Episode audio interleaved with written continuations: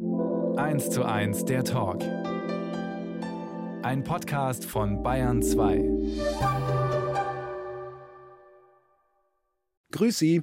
Mein Gast heute ist Dagmar Berghoff, die viele Jahre lang die Tagesschau präsentiert hat. Könnten Sie sagen, was die schönste Nachricht war, die Sie je vorgelesen haben?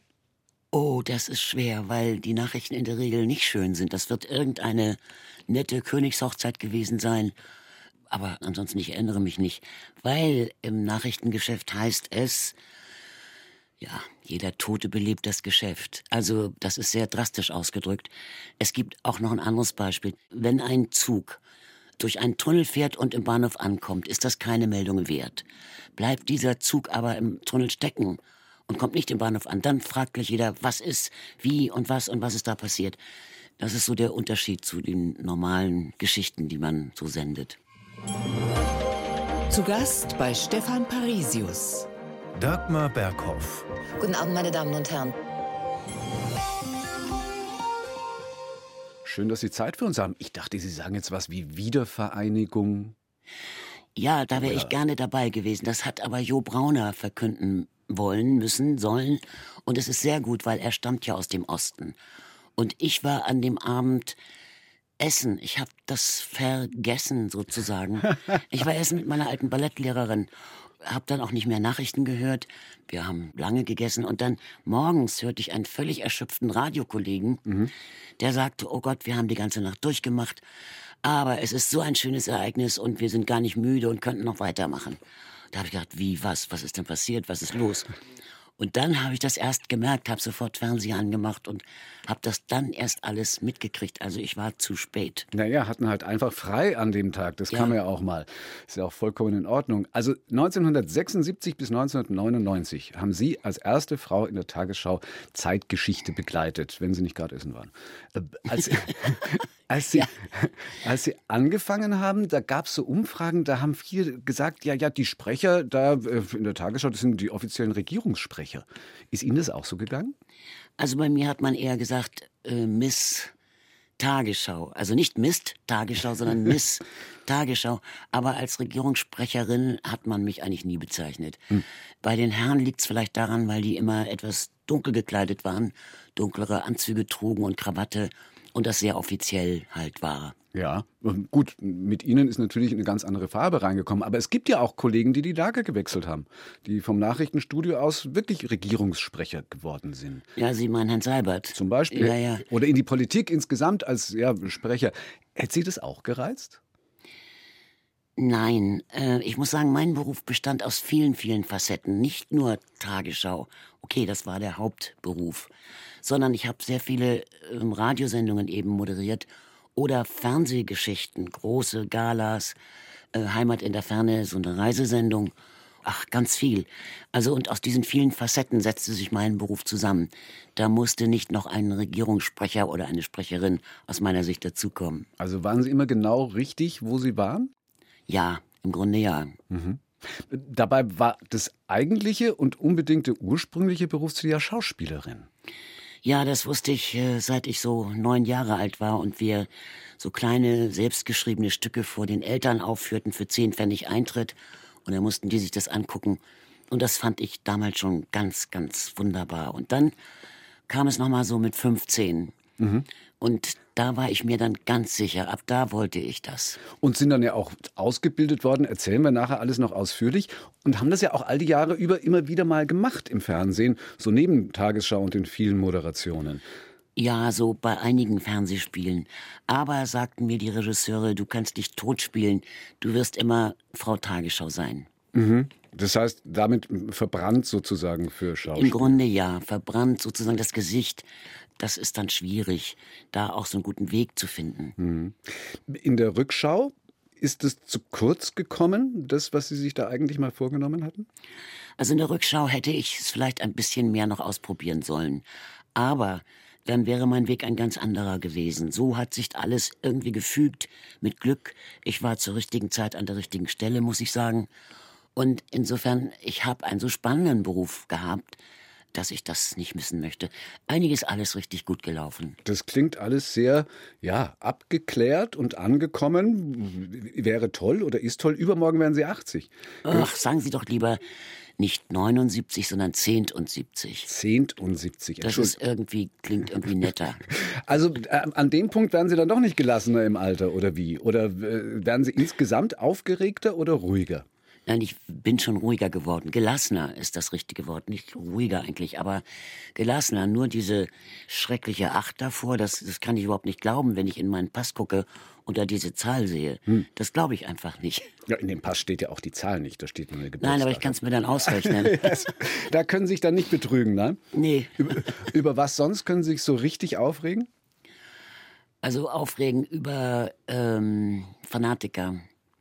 Also, weil man mit denen nicht reden kann. Ein Fanatiker hat sein, sein, sein, das, was er denkt, so fest im Blick und beharrt darauf und ist keinem Argument zugänglich. Und gegen die kann man nicht ankommen. Vor denen habe ich eigentlich auch Angst, mhm. vor den Fanatikern. Ansonsten, wenn jemand mich anlügt und ich merke das, darüber ja. kann ich mich auch aufregen. Aber das mit den Fanatikern ist ein relativ neues Phänomen. Ne? Das hatten Sie in Ihrer aktiven, jedenfalls Nachrichten, Tagesschauzeit, gab es das in dem Ausmaß, jedenfalls wie heute darüber berichtet wird, ja nicht, dass irgendwelche Verschwörungen äh, ständig gewittert wurden oder alle möglichen Unmöglichkeiten. Das stimmt. Äh, da gab es Fanatiker mehr im engsten Freundes-Familienkreis, mit denen man sich auseinandersetzen musste. Hm. Aber das stimmt heute. Es gilt nicht nur für die Rechtsgerichteten oder so. Es gilt heute auch aus meiner Sicht ein bisschen für die Klimafanatiker, die Fanatiker. Also ich finde, das ist überhaupt No-Go, dass die sich festkleben oder Kunstwerke mit Kartoffelbrei beschmieren. Hm. Die Frage ist halt immer, wenn die so verzweifelt sind und den Eindruck haben, alles andere hilft nichts, weil die machen nichts. Wenn da diese, also das ist das, was ich oft beobachte, dass diese unglaubliche Wut da ist, auch bei Greta Thunberg oder so, die sich halt irgendwie artikulieren muss. Ne? Naja, aber das sind einfach Methoden, die ich nicht gutheißen kann. Mhm.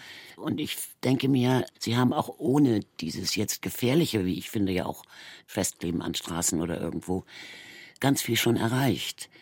Ich weiß nicht wie, aber vielleicht sollten Sie noch mehr Vorschläge machen, was man praktisch tun könnte. Eins zu eins der Talk auf Bayern 2, heute mit Dagmar Berghoff die sich über die Zahl in ihrem Pass ärgert. Da steht 1943 beim Jahrgang. Wie haben Sie denn als Kleinkind noch die Kriegs- und Nachkriegswirren geprägt?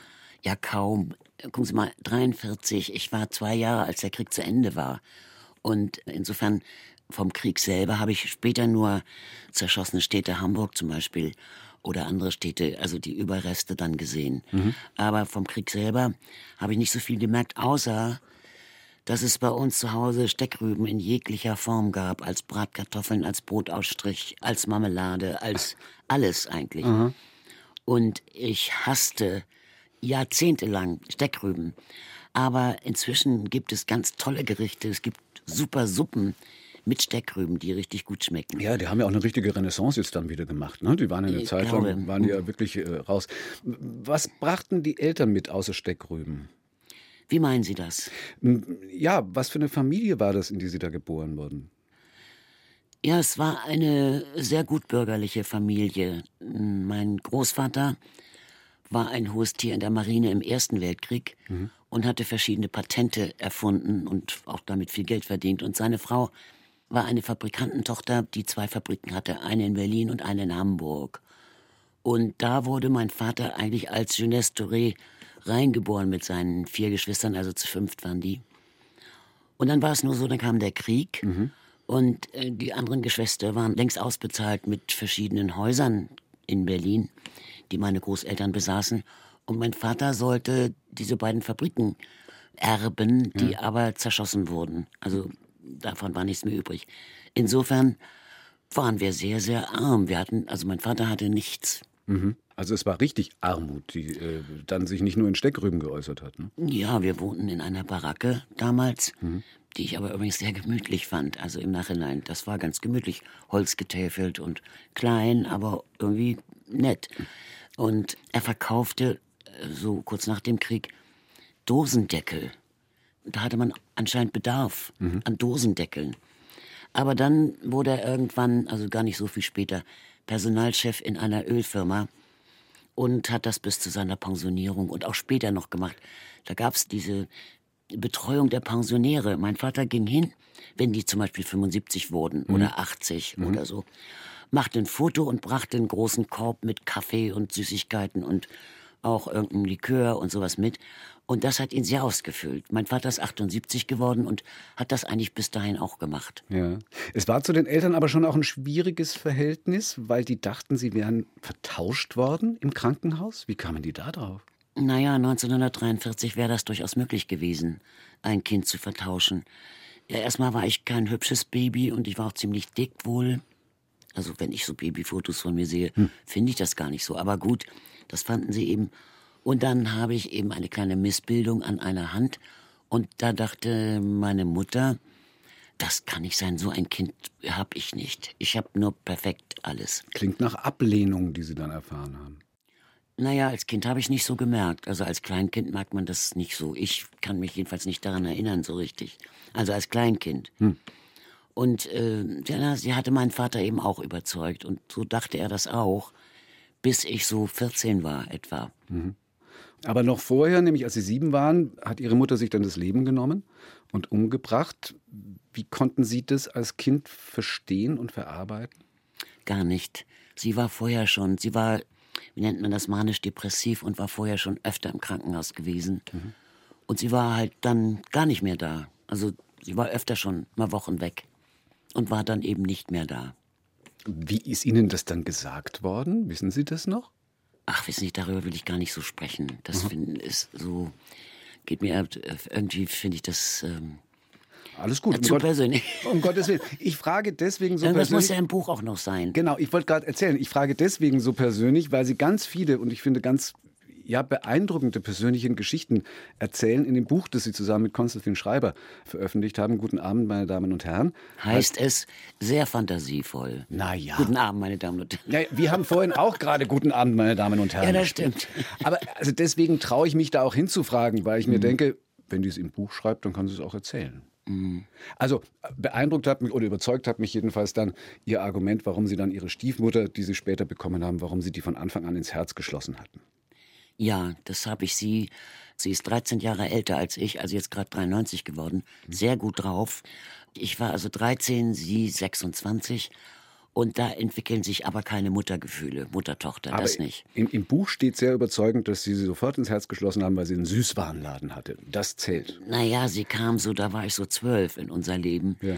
Und außerdem ist sie sehr hübsch oder war sehr hübsch und kam da an mit einem engen schwarzen Rock und einer lila Wickelbluse und hohen Absätzen, Schuhe mit hohen Absätzen und war eben sehr hübsch. Und wir Kinder hatten ja schon vorher ein paar Damen erlebt, denn mein Vater war dann schon fünf Jahre alleinerziehender Witwer. Mhm. Und ein paar Damen haben wir schon erlebt, die haben wir alle weggebissen, mein Bruder und ich. Und dann kam Hertha. Und da war sie eben da und dann, ab dann ging es alles gut. Hervorragend. Trotzdem sind Sie dann nach dem Abi erstmal weg. Aus Deutschland sogar, Au pair gemacht, in England und Frankreich. War das auch eine Flucht? Weil das war ja wohl richtig ein Kontaktabbruch, oder? Ja, ich war zwei Jahre nicht zu Hause und ähm, habe mich auch nicht gemeldet in der Zeit. Naja, es war so, äh, mein Vater wollte unbedingt, dass ich erstmal Abitur mache, wobei er sagte, und bitte im oberen Drittel. Wo im oberen Drittel ist mir egal, aber im oberen Drittel, was ich auch leicht erfüllen konnte. Mhm. Und damals musste man 21 werden, um volljährig zu sein. Und so aufmüpfig war ich dann nicht eben mit meinen Schauspielerträumen dass ich gewagt hätte, mit 19 direkt nach dem Abitur schon zur Schauspielschule zu gehen. Ich hatte ja auch überhaupt kein Geld. Mhm.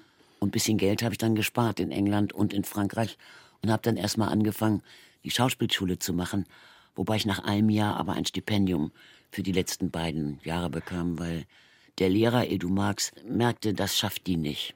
Äh, finanziell einfach. Finanziell, so, ja, ja. nach wie vor keine Unterstützung haben. Ja, und nach den zwei Jahren, äh, wo Sie dann eben auch sofort auf der Schauspielschule dann auch genommen worden sind, sind Sie dann einfach wieder zurück und haben sich bei den Eltern wieder gemeldet und haben gesagt, grüß Gott, wie haben die denn reagiert dann? Außer Grüß Gott war, stimmt alles. okay, Entschuldigung. Moin, moin, haben Sie moin, gesagt. Moin, moin. Nee, ich habe Guten Abend gesagt. Ich, habe mich Sie, nicht. Sie haben schon damals gesagt, Guten Abend, meine Dame und Herr wahrscheinlich. Nein, so steif, aber es war ganz steif. So steif war es dann doch nicht. Nein, nein, ich kam völlig überraschend. Nach zwei Jahren stand das Kind da wieder vor der Tür. Und meine Eltern waren wirklich erschreckt fast.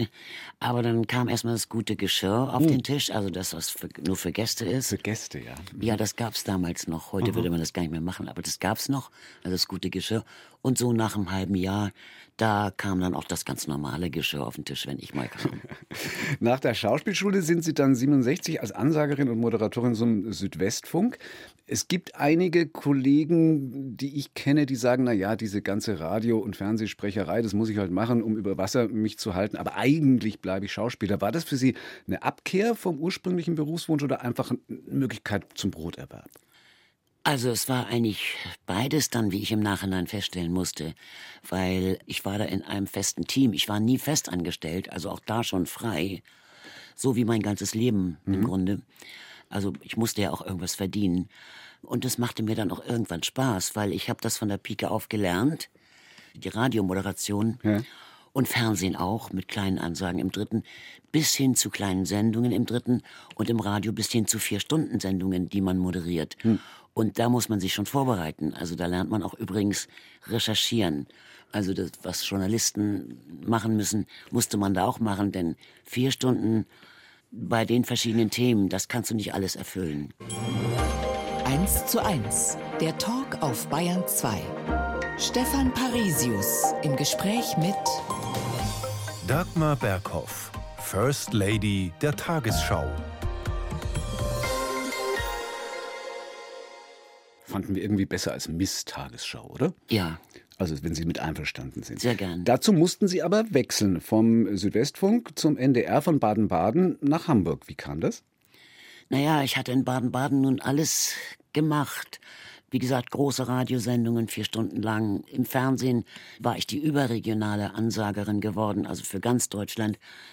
Und dachte mir, oh Gott, da war ich nämlich 31 oder so, was mache ich denn jetzt mein Leben lang noch? Und dann kam jemand, in den ich mich fürchterlich verknallte, und der kam aus Hamburg. Das war super.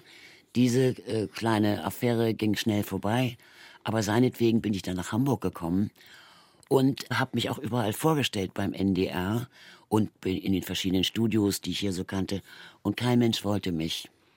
Also keiner rief an. Das ging ein Dreivierteljahr so. Das ist sehr lang, wenn man nicht weiß, wie lange es gehen kann, könnte. Und in der Zeit bin ich immer zurück nach Baden-Baden gefahren, um eine Woche lang oder zehn Tage dort zu arbeiten, um Geld zu verdienen. Und Ja. dann zurück nach Hamburg, damit ich ja bereit wäre, wenn der NDR auch nur einen Zwei-Minuten-Beitrag zu lesen hätte, dass ich dann zur Verfügung stehen würde. Und dann äh, um Weihnachten rum, also nach einem Dreivierteljahr, kam von meinen Eltern ein Anruf, der NDR hat angerufen. Und ich dachte natürlich, ja, das wird die Ansage sein. Und rief da an, nein, sagten die, wir waren das nicht. Äh, wieso sind Sie denn noch in Hamburg? Wir sehen Sie doch immer vom Südwestfunk aus Ansagen. Ja. Äh, wir dachten, Sie sind längst zurück. Und das war wie so ein gordischer Knoten. Ab da äh, kriegte ich alles. Also Radiosendungen auf Probe erstmal und Fernsehansage im dritten. Und plötzlich ergab sich alles so. Ja, Frau Berghoff, ist ja kein Wunder. Sie haben ja eine angenehme Stimme, aber sehen Sie auch einigermaßen aus? Das war, das war der Anruf von Herrn Köpke. Ich möchte es sofort bitte richtig gestellt haben, ja, dass keineswegs ich das sagen würde. Nein, nein. Das war der erste Kontakt zur Tagesschau?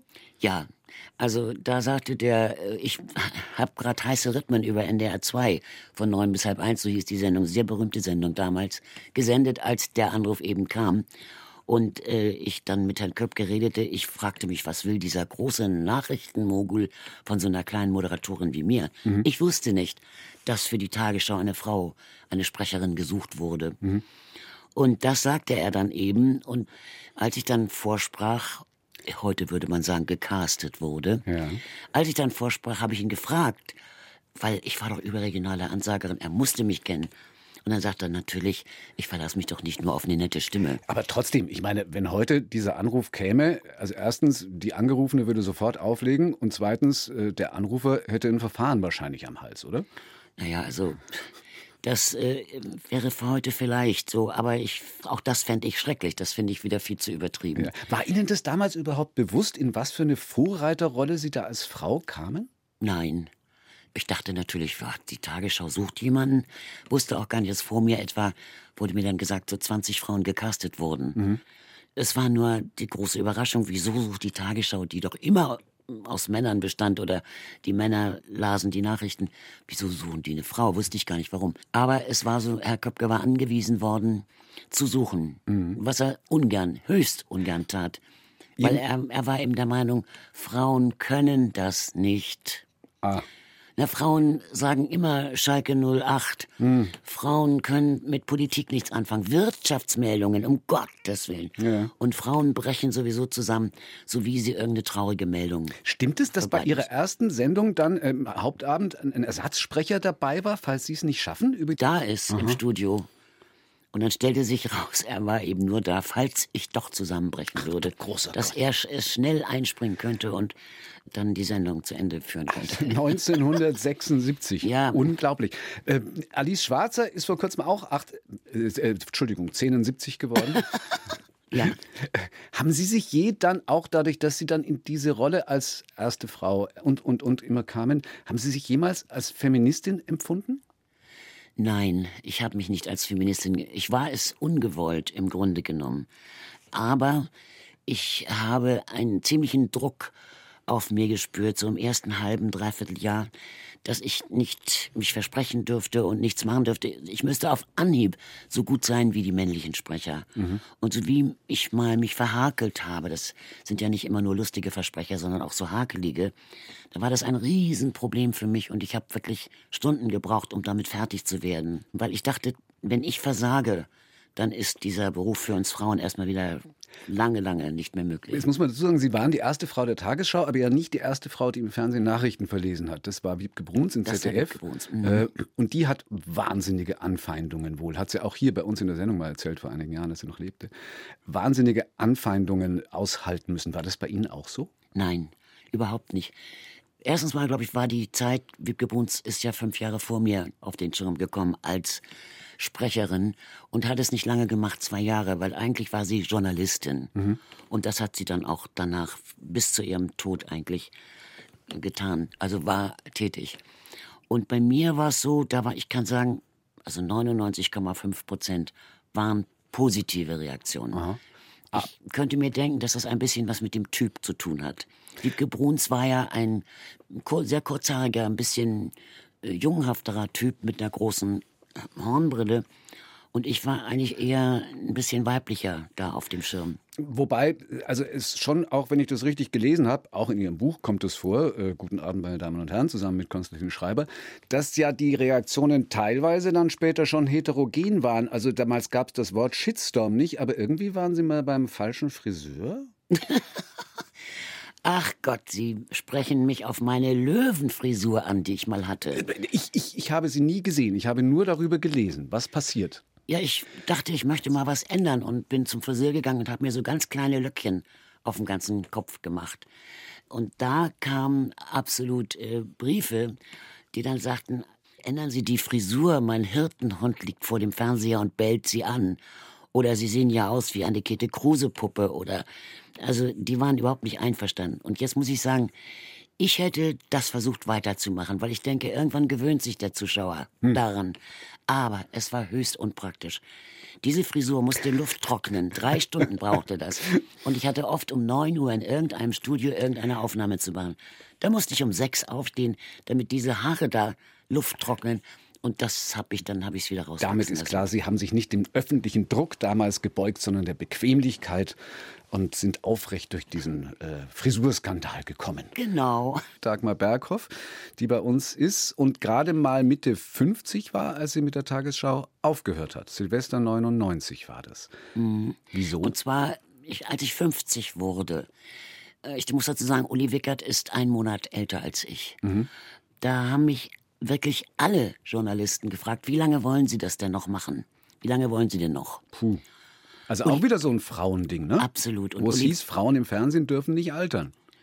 Ja, irgendwie wohl ja. Und Uli Wickert hat natürlich kein Mensch gefragt, als er 50 wurde, wie lange wollen Sie denn noch? Hm. Also habe ich mir was ausgedacht und war sehr stolz drauf. Nämlich habe gedacht, okay, wenn das Jahrzehnt, das Jahrhundert, das Jahrtausend vorbei ist, hm. Die letzte Tagesschau im alten Jahrtausend, die will ich sprechen. Mhm.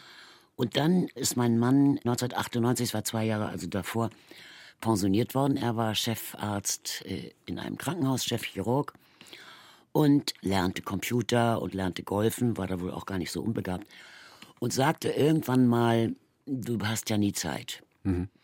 Und da haben alle Glocken bei mir geklingelt und ich dachte, nee, das will ich nicht und äh, ich will ihn ja, ich lieb ihn ja und will bei ihm sein. Und dann habe ich gedacht, okay, dann lasse ich dieses von vor zehn Jahren als, oder von den, als ich 50 wurde, das nehme ich dann. Mhm. Und mein Fernsehdirektor damals sagte, Mensch, Frau Berghoff, suchen Sie sich ein anderes schickes Datum aus. Noch bleiben. ein Jahrzehnt später oder so. Ja, oder, oder irgendwie Ihr 25-jähriges oder mhm. noch weiter. Und ich garantiere Ihnen oder ich gebe es Ihnen schriftlich, Sie können bleiben, solange Sie wollen. Mhm. Da habe ich gesagt, also das ist ein ganz tolles Kompliment für mich. Danke. Aber ich setze das um. Mhm. Und habe das dann umgesetzt und habe übrigens vom NDR ein unglaubliches Abschiedsfest geschenkt bekommen, so zwei Wochen später, dann im Januar, wo irgendeiner der Gäste sagte, also so ein Buffet haben wir hier noch nie gehabt. Und ich durfte einladen, wen ich wollte. Und damals war es so, dass man durch die Berliner Funkausstellungen sämtliche Korrespondenten aus aller Welt kannte, weil die dort waren. Mhm. Und wir haben mit denen Interviews gemacht. Die sind alle gekommen. Also so, wer konnte, kam. Mhm. Und also es war ein rauschendes Fest. Wir waren so 350 Leute. Naja, da hat sich damals ja auch eine Legende verabschiedet sozusagen. Ja, aber das war mir gar nicht so bewusst. Viel Zeit ist Ihnen dann nicht mehr geblieben mit Ihrem Mann. Ne? Zwei Jahre später? Ein Jahr später ein, Jahr, war er dann. Ein gutes mhm. Jahr später ist er dann gestorben an Bauchspeicheldrüsenkrebs. Mhm. Wirft einen wahrscheinlich total aus der Bahn, gerade wenn man sein Leben so umgekrempelt hat. Ne? Ja, das war Schicksal sozusagen. Mhm. Sie hatten sogar, und auch das traue ich mich zu fragen, weil es in Ihrem Buch steht, fest vor, Ihrem Mann in den Tod nachzufolgen? Ich glaube, das ist eine Reaktion, die viele Menschen, die ein ähnliches Schicksal haben, kennen. Mhm. Ich kenne übrigens auch Menschen, die tatsächlich an gebrochenem Herzen gestorben sind, weil der Partner ging. Und, aber das war meistens dann so ein halbes Jahr, spätestens ein Jahr auch danach. Mhm. Und äh, ja, bei mir war es eigentlich ähnlich. Ich hätte auch an gebrochenem Herzen sterben können. Ja. Was hat Sie davon abgehalten, diesen Schritt zu gehen, den Sie da schon ganz konkret geplant hatten? Ja, das war irgendwie so letztlich mein Bruder, der das gemerkt hat und der mit mir dann geredet hat. Wir haben viel geredet, ich habe ihm das auch erzählt. Und der dann übrigens an dem Tag, das wäre unser zehnter Hochzeitstag gewesen, bei mir war, obwohl ich sagte, brauchst du nicht mehr. Es ist alles jetzt gesagt und ich mache es auch nicht. Mhm. Und der war dann aber den ganzen Tag dabei. Um dieses Thema dann auch gerne wieder zu verlassen und zu fröhlicherem zu kommen, ich bin noch drüber gestolpert. Das ist halt aus bayerischer Sicht vergleichsweise weit und ungewöhnlich. Er hat sich für eine Seebestattung entschieden. Fehlt Ihnen heute ein Erinnerungsort? Das ist ja was, was dann auch viele brauchen. Nein, überhaupt nicht. Also ich meine, an jedem Wasser, also eigentlich mehr Meer, wenn ich an einem Meer bin und die Wellen kommen, dann kann ich mich fragen, bist du das oder nee, das ist jetzt zu wild oder das ist zu sanft, so Aha. bist du nicht. Aber ich, äh, es war so, wir haben beide sehr gerne Kreuzfahrten gemacht. Mhm. Und deshalb war Wasser schon ein Element, was wirklich für ihn auch ganz wichtig war. Und ich möchte genauso im Wasser bestattet werden. Außerdem finde ich, komischerweise, hat man gar nicht so auf dem Friedhof, wo ja auch mein Bruder liegt, hm. der inzwischen auch längst gestorben ist. Da habe ich ihn gar nicht so, sondern mehr zu Hause. Mein Mann jetzt vor allem. Aha. Aha. Ja, interessant. Geht jeder anders mit um? Also äh, mit dieser Frage Erinnerungsort, ja. braucht es das überhaupt oder nicht? Und Sie auf alle Fälle, wenn Sie das auch vorhaben und verfügt haben, sind dann ja auch wieder mit Ihrem Mann zusammen. Genau, ich schwimme ihm hinterher. Hervorragend. So, jetzt hatte ich gesagt, bevor es wieder heitere wird, ne? Ja. So, was kommt dann jetzt, Frau Berghoff? Keine Ahnung, was meinen Sie jetzt mit der Zukunft oder? Nee, mit Heiter. Dagmar Berghoff und Heiter. Ich habe ja gesagt, also Sie hatten Ach. mal einen Bekanntheitsgrad von 95 Prozent. Ja. Inzwischen sind es wahrscheinlich nicht mehr ganz so viele, weil ja 99 doch auch ein bisschen her ist. Aber mindestens einmal jedes Jahr, ach, was ich öfter, kommen Sie trotzdem noch im Fernsehen in irgendwelchen Pannenshows. Ja. Ja, das ist Boris Becker, der übrigens das nie gehört oder gesehen hat, hat er mir einmal erzählt. Ich habe ihn getroffen und habe ihm gesagt, ich bin diejenige, so, was, wieso was? Er hatte keine Ahnung. Also der Versprecher mit Boris Becker. Wollen wir es erst anhören und Sie erklären es danach oder umgekehrt? Ich erkläre es vielleicht. Erst vorher. Also es war 1988 und Dagmar Berghoff hat die Tagesschau gehabt. Es war übrigens Ostern. Ich mhm. weiß das, weil ich eine gelbe Bluse extra wegen Ostern anhatte. Okay. Ich habe immer so ein bisschen geguckt von der Kleidung her, dass das so passte. Und ich habe äh, das ähm, Turnier, in dem Boris Becker dann gewonnen hat, das heißt World Tennis Championship also WTC-Turnier. Mhm. Und ich habe in der Redaktion gesagt, ha, soll ich mal sagen, Boris Becker hat im WC-Turnier gewonnen. Das machst du sowieso nicht, um Gottes Willen. Und als ich dann runterging ins Studio, sagten die, wie heißt dieses Turnier? Und dann habe ich gedacht im Studio, ich mache das eben so, dass ich runtergucke, Boris Becker hat im, und dann kommt ein Blick für die Redakteure nur. Und dann würde ich sagen, WTC-Turnier gewonnen. Und ich habe gesagt, Boris Becker hat im WC T-Turnier gewonnen. Und so klang es im Fernsehen. Boris Becker hat am Abend das WCT-Turnier in Dallas, die inoffizielle Tennis-Weltmeisterschaft, gewonnen. Die Lottozahlen. 3, 6, 19, 33, 38, 43. Zusatzzahl 46. Verzeihung. Die Gewinnzahl im Spiel 77 lautet 09, Entschuldigung, 0982942. Diese Angaben sind wie immer ohne Gewähr. Das Wetter. Es ist jedes Mal wieder schön. Können Sie es noch hören? Ja, wenn ich es länger nicht gehört habe, so wie jetzt, dann tatsächlich, dann muss ich auch lachen. Gab es da Ärger? Nein, nein, überhaupt nicht. nicht. Aber gibt es eine Technik, wie Sie sich dann wieder runtergeholt haben? In dem Moment war es so, dass ein Aufnahmeleiter neben mir im Studio saß. Und nach, dem, nach der Ankündigung vom Wetter, das, das wäre übrigens viel ausführlicher gewesen. Ich hätte sagen müssen, und nun das Wetter von morgen, Dingsbums Zeugs. Ich konnte ja nur noch das Wetter irgendwie rausquetschen. So. Dieser Aufnahmeleiter sagte dann, Frau Berghoff. Und da war ich wieder klar. Sonst weiß ich nicht, wie es gewesen wäre. Eine Stunde, zwei Menschen im Gespräch auf Bayern 2. Stefan Parisius trifft Dagmar Berghoff, wird 10 plus 70. Klingt wesentlich besser, wobei Sie eigentlich 71 sagen, ne? Naja, so wie 78, ja, ja, genau. 79, 10, 10, und, 10. 10 und 70. 10 genau. und 10 und eigentlich 10 und 70. 10 und 70. Klingt doch wirklich freundlicher. Viel freundlicher. Was waren für Sie insgesamt, also bei der Zahl jetzt merkt man es ja doch, aber was waren für Sie insgesamt die Geburtstage, für die Sie am meisten Anlauf gebracht haben?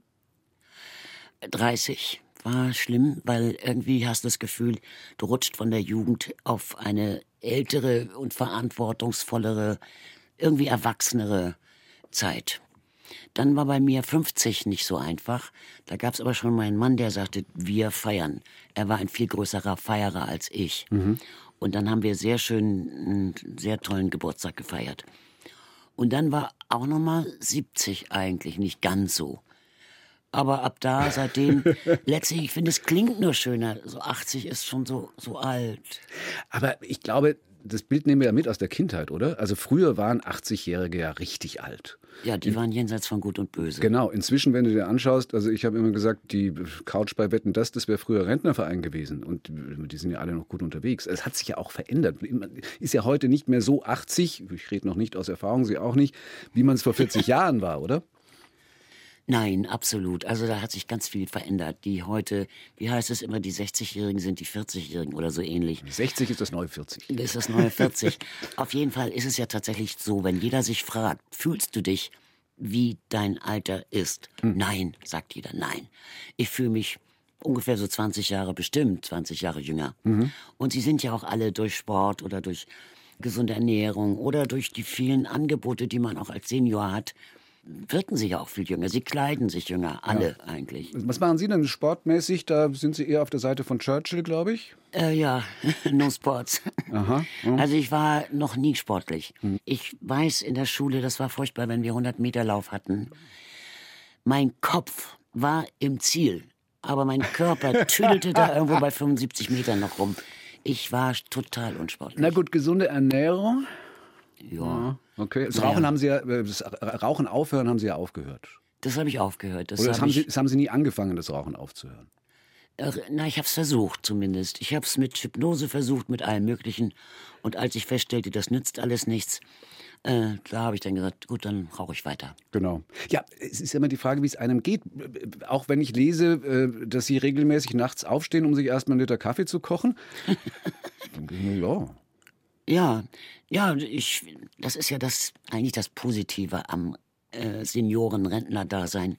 Du kannst ins Bett gehen, wann du willst, und du kannst aufstehen, wann du willst, wenn du keine Termine hast, doch mal. Hm. Also ich gehe meistens relativ spät ins Bett, aber wache immer so gegen drei, halb vier auf. Und dann hat es auch gar keinen Sinn, liegen zu bleiben. Also stehe ich auf, mache mir einen Kaffee. Und dann so eine Stunde, anderthalb Stunden später gehe ich aber dann nochmal ins Bett. Und was prägt Ihre Tage sonst? Also eigentlich gemütliches Aufstehen, wieder bei einer Tasse Kaffee. Der nächste Kaffee dann, genau. Oder, oder, oder, haben Sie eine Thermoskanne, dass Sie den von der Nacht... Nee, dann, nee, nee, das ah. mache ich dann neu. Okay. Und dann gemütlich Zeitung lesen und dann, äh, ja, entweder telefonieren, was noch so zu tun ist, oder mich zu Mittag irgendwo treffen oder, ich weiß nicht, auch mal fernzusehen, weil ich sehe ja immer eine Serie, die im Augenblick aber ein bisschen schwierig zu sehen ist, weil sie so oft unterbrochen war, nämlich Rote Rosen. Oh. ja, also die haben mich irgendwie am Haken. Da gibt es, es gibt ja eine Schauspielerin, äh, Doris Kunstmann, mhm. die ich sehr gut kenne und mag. Und wir haben uns mal getroffen vor langer Zeit und ich sag, was machst du denn, Doris? Ja, ich bin bei Rote Rosen. Was ist das? Das läuft nachmittags. Und ich bin da, äh, also als Kunsthändlerin oder was sie war. Inzwischen ist sie längst in Australien laut Drehbuch, Drehbuch ja. längst seit Jahren. Mhm. Aber die machen das so geschickt, die haben einen dann am Haken. Also von der einen zur nächsten Person und insofern gucke ich das. Wenn jetzt der Produzent zugehört hätte und sagen würde, machen wir so eine Gastrolle für die Berghoff in Rote Rosen? Ja, warum ja, nicht? Also für Sie schon. Ja. Ja. Hervorragend. Als Gegenpol zu den Roten Rosen, wie viele Nachrichtensendungen konsumieren Sie heute noch? Also auf jeden Fall die 20 Uhr, wenn ich zu Hause bin, die gucke ich mir an. Mhm. Und die 17 Uhr, also ich weiß nicht, doch einige. Also ich bin nach wie vor ein bisschen nachrichtensüchtig. Das macht dieser Beruf mit einem, dass man ganz unglücklich ist, wenn man irgendwo äh, sich befindet, wo es keine Nachrichten gibt, also im fernen Ausland. Mhm. Das, da fühle ich mich nicht so gut. Und inzwischen können Sie das ja alles streamen und ähnliches mehr. Sind Sie da auch online viel unterwegs? Ja, online schon, aber mit dem Handy, mein Handy mag mich nicht. Ihr Handy in, mag Sie nicht? Nein, das geht immer kaputt oder macht nicht, was ich will oder so. Ich benutze es sehr wenig. Mhm. Aber mit dem Computer komme ich einigermaßen zurecht, aber nicht mit dem Handy. Ich glaube, Sie stellen schon wieder Ihr Licht unter den Scheffel. Ich habe gelesen, dass Sie eine begnadete Computerspielerin sind. Ja, Computerspielen, ja, begnadet. Also ich, das mache ich eben auch manchmal, dass ich irgendwelche Spiele spiele. Ja. Aber jetzt habe ich einen neuen Computer und der hat die Spiele, die ich so mag, nicht drauf. Das, ah. das geht nicht drauf. Ha. Wen fragen Sie dann um Hilfe in solchen Fällen? Dann habe ich einen Computerfreund seit 2007. Mhm. Das ist ein ehemaliger äh, Hauptkommissar der Polizei, der aber Computerspezialist ist und war, ist gerade jetzt pensioniert. Und den hat mir die Polizei geschenkt. Dafür, dass ich mal im Radio was mit Polizisten gemacht habe. Wir schenken ihn dir. Und der hat mir Computer wirklich von Anfang an beigebracht. Und ich habe drei Bücher zu Hause, die ich aber nicht mehr brauche, um zu sehen, wie es geht. Hm. Sie haben, glaube ich, sogar mal irgendwie einen, einen, Kurs gesprochen dazu oder so, ne? Das war noch vor der das Zeit. Da wusste ich überhaupt nicht, Avatar oder so hieß ja. das. Da wusste ich überhaupt nicht, was ich spreche.